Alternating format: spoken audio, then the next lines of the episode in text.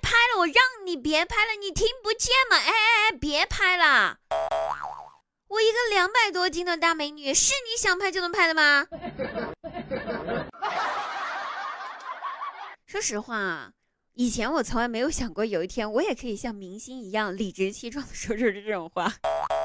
可是自从微信拍拍这个功能上线之后，我天天都在被拍。反正我是不知道这个功能有什么用，但是我一天被拍那么几百下，我也是特别无语，你知道吗？请不要再拍我了，再拍我的话，我就把我的微信的名字改成大腿啊！让你再拍，拍滴答的大腿。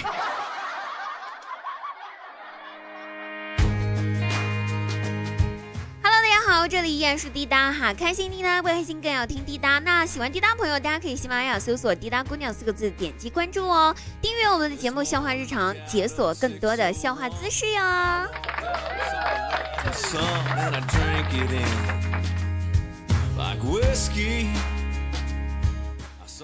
今天呢，我手机被偷了，于是呢，我换了个新手机，重新补了手机卡之后，登录微信的那一刻，我的心凉了半截。是这样式儿的，小偷用我的名义给我的微信好友发了借钱的消息，然后居然大家问都不问是不是我本人发的，就没有一个人愿意把钱借给我。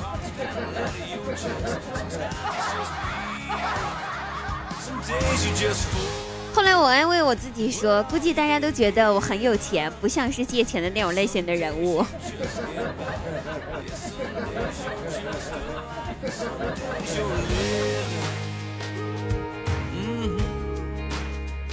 那在此呢，给大家科普一条暖男小技巧哈，想当暖男的朋友一定要赶紧记下来了啊！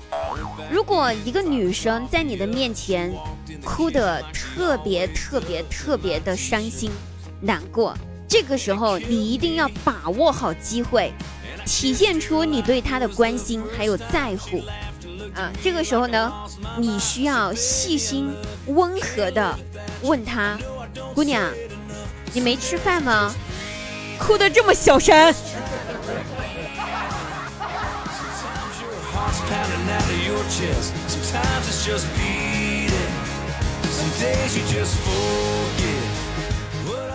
话说我一个好姐妹失恋了哈，哭得死去活来的。哭了哭了，在家里面躺了两天，谁去和他说话都不好使，他就一直把自己关在房间里面。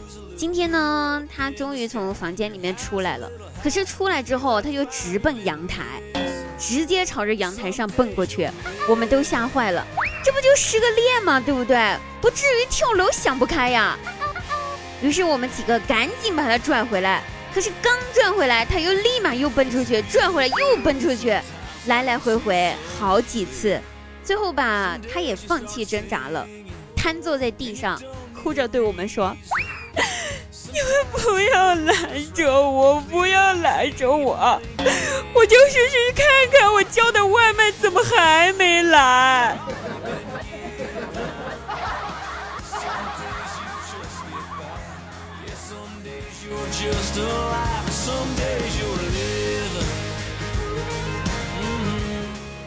我跟我妈呢，我们俩记忆力都不是特别好，我估计是遗传的，我遗传的我妈，然后经常搞忘记把钥匙带出门。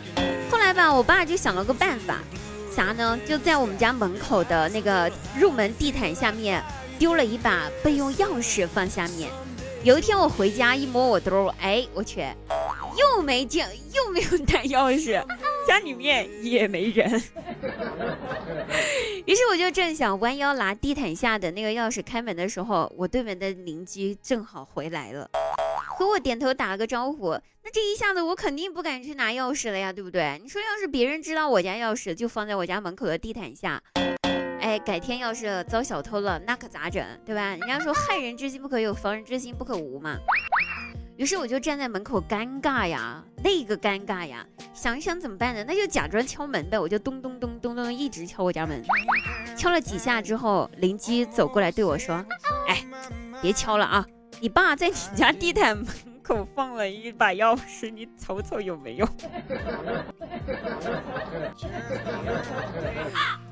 神尴尬，你知道吗？服了都。好了，亲爱的朋友们，你在生活当中还遇到哪些尴尬的事情呢？可以跟我们分享一下，在我们节目下方留言哦。那我们本期节目到此结束了，下期再会，拜拜。